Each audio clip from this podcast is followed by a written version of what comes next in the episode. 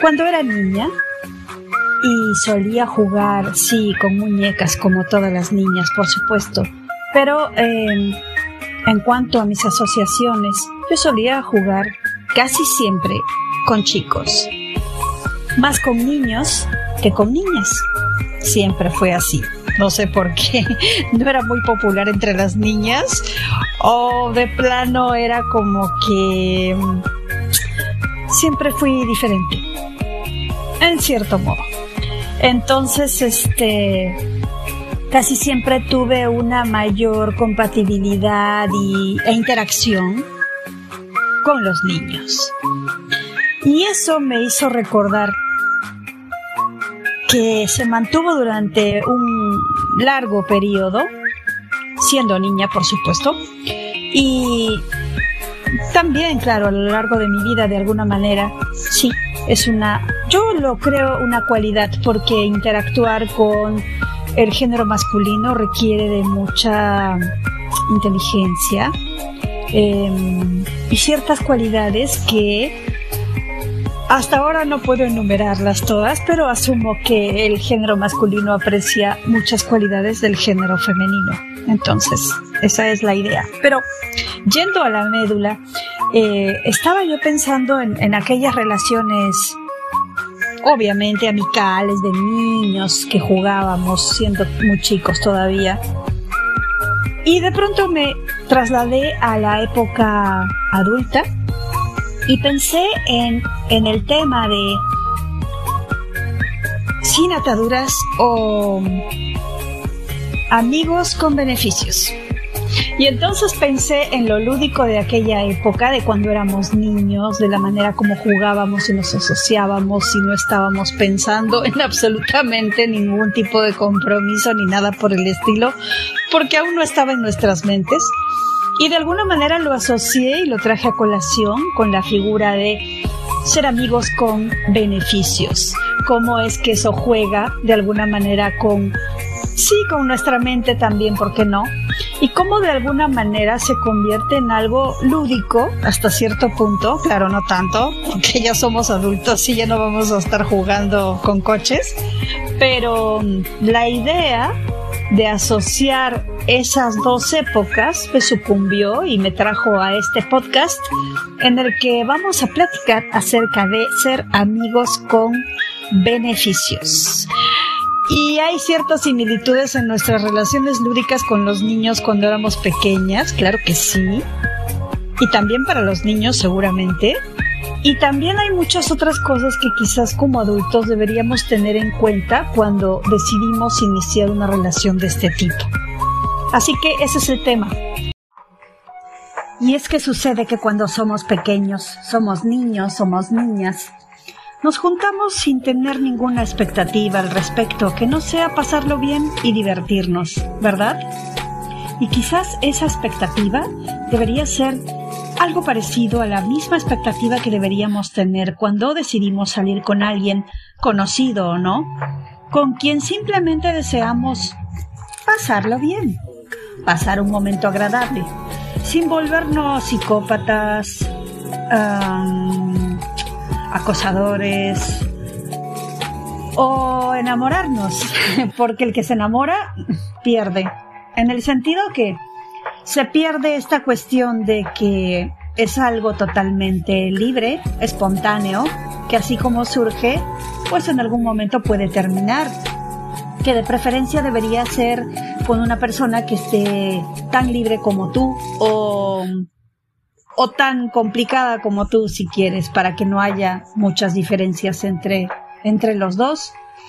Pero de cualquier modo, considero que cuando entran a tallar, cuando entran a tallar los sentimientos y de alguna manera un sentimiento empieza a hacerse más intenso o esta persona con la que la pasas bien de pronto se convierte en alguien importante, alguien que te da algo que no recibes en otro lado, alguien que además se preocupa por ti y te valora, alguien que se enamora de ti o que te enamora, entonces, game over.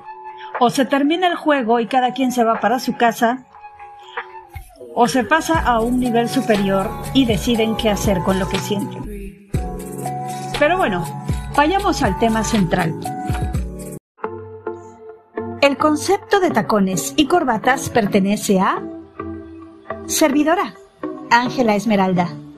Así también la idea original, la voz, locución, eventualmente un guion y por supuesto el contenido. Bienvenidos. Y pues el tema entonces es amigos con derechos. Bueno, estuve checando acerca de los amigos con beneficios o amigos con derechos y los paralelismos de cuando éramos chiquititos y de cómo es ahora. Por ejemplo, en una situación de amistad niño-niña, había una asociación lúdica. En una situación de amigos con beneficios, la asociación existe, pero pues digamos que no es tan lúdica, desde otra, de otra especie. Cuando éramos niños, nos hacíamos amigos y andábamos juntos sin compromisos, porque éramos niños. Ahora que somos grandes y queremos tener una situación de una relación sin ataduras, eh, bueno, es un tema en el que definitivamente tenemos que sentarnos y ponernos de acuerdo y saber qué quiere cada uno y establecer ciertas, no reglas, pero quizás sí una base en la que ambas partes quedan bajo el entendimiento de que pues es nada más una cuestión temporal y eventual y pues no por eso se va a hacer un drama luego, ¿no? O sea, eso es muy importante dejarlo sentado de antemano, créanme, yo sé por qué se los digo. El punto 3. Es una relación, cuando éramos niños, que surgía libre y espontáneamente, ¿no es cierto? Pues claro, porque éramos niños y nomás queríamos jugar. Y ahora también queremos experimentar y queremos jugar, pero aunque es una unión libre y completamente espontánea, porque nadie te va a poner una pistola en la cabeza para que, ¿no? De todas maneras, eh, debe ser así de ambas partes. Es decir, ambas partes deben estar de acuerdo con toda la gana, el énfasis y la claridad mental que requiere el tener una relación sin ataduras. En el punto 4 tengo Ah, pues claro, cuando éramos chiquitos y ya no queríamos jugar, ¿qué hacías? Pues te ibas, no querías jugar, me voy, me retiro. Y ahora, ah, no, pues es que ya no quiero jugar, así que... Bueno, la idea es que debería ser así, o sea, ya no quieres jugar, coges tu ropa y te vas, no, o simplemente estableces que en el momento en el que tú deseas ponerle final a la situación, sea temporal, sea por el momento que estén pasando, o sea porque quieres terminarlo en sí, porque algo no te gustó, o porque no salió bien, o porque de plano no te sientes cómodo, cómoda, pues entonces sí se vale, este, pues retirarte de, no voy a decir del juego porque suena, aunque es una relación lúdicamente chenchual. Vamos a decir que te retiras de la situación porque al final descubriste o te diste cuenta de que más quieres algo más, por ejemplo. Está bien, y eso es algo que vale hablar. Y el quinto punto es, ok, si tú te retiras y quieres regresar a jugar, cuando éramos chiquitos siempre podíamos regresar y volver al juego, ¿no es cierto? Claro, podemos volver a jugar. Pero en este tema, cuando quieres o te retiras, mejor dicho, y luego quieres regresar a volver a jugar, pues entonces, pues tienes que pensar muy bien realmente si eso es lo que tú quieres. Este, si nomás te fuiste porque pues ya tantito quiero descansar y luego regreso, ah, pues entonces está muy bien y regresan y juegan de nuevo. Pero este, cuando cuando se está vigente en una situación como esta, uno tiene que establecer cuándo es que se termina o de pronto qué tipo de situaciones podrían terminar algo como eso, ¿no? Si tienen algo bueno, pues no tiene por qué terminar. Pero si por A o B termina y de pronto, híjole, cometí un error, metí la pata, estaba muy bien yo, ¿por qué carambas me salí? Quiero volver a jugar. Bueno, pues entonces hablas con la persona y le explicas cómo te sentiste o por qué habías tomado esa decisión y pues le planteas volver a no a jugar, sino a interactuar. Y esas son algunas de las líneas paralelas de cuando éramos chiquitos, qué fácil era todo. Y ahora cuando somos grandes, no, pues sí, hay mucha gente que dice, no, no te compliques la vida, todo es súper fácil, pero en realidad las relaciones humanas son complicadas. Lo que tú piensas no es necesariamente lo que piensa la otra persona. Lo que tienes con alguien mientras se dé en una situación de estas, no va a ser igual cuando te vas y regresas a tu casa, ¿me entiendes?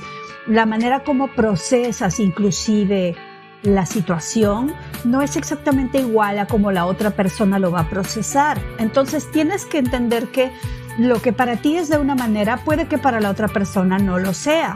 Y es por eso que es muy importante hablar y dialogar. El diálogo y la comunicación, siempre lo he dicho, son la base de todo. Y si tu amigo o amiga cariñoso o cariñosa no quiere hablar, pues entonces a volar.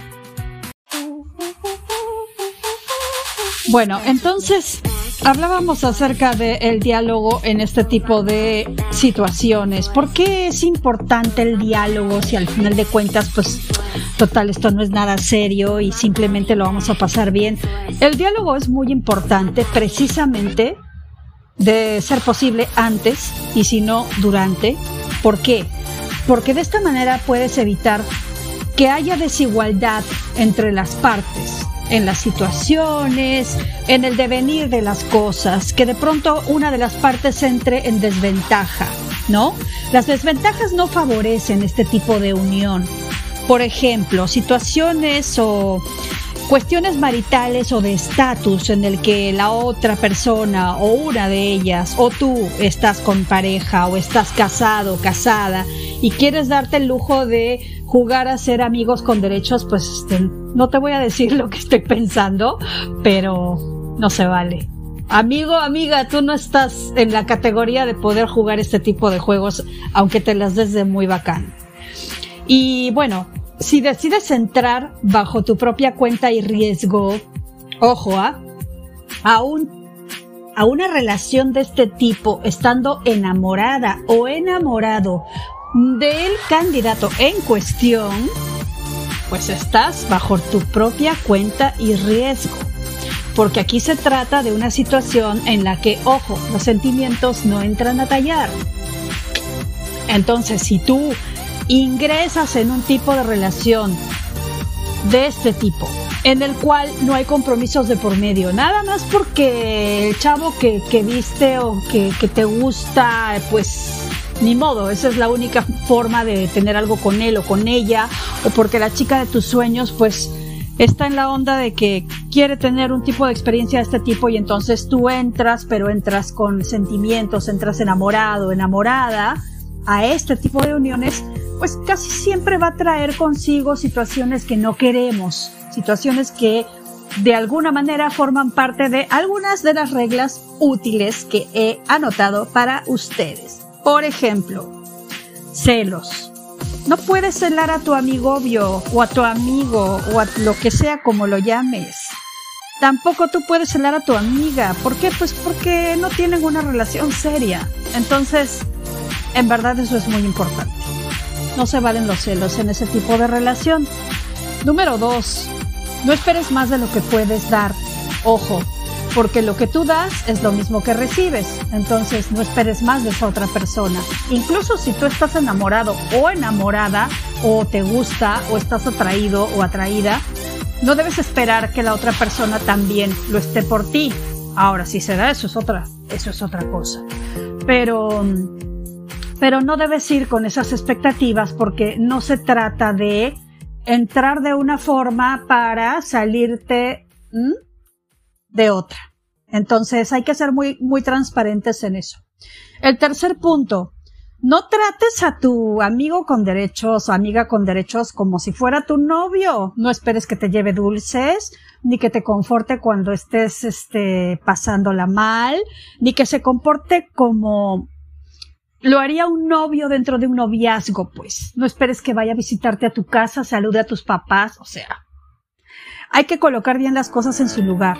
Un amigo con derechos no es un novio, por lo tanto no tiene obligaciones y viceversa. Entonces, no deberíamos involucrar ese tipo de comportamientos dentro de una relación de este tipo. Punto número cuatro. Vívelo mientras dure. no sé. Vívelo, disfrútalo mientras dure lo que dure. Bestial. 5. Establezcan cierto tipo de parámetros o diálogo o si quieres reglas mediante las cuales puedas sentirte más tranquilo, más tranquila respecto a lo que quieres, lo que no quieres, lo que puedes esperar y lo que no. Punto número 6. Aprende a decir adiós. Antes de iniciar una de este tipo de relaciones, tienes que aprender a decir adiós.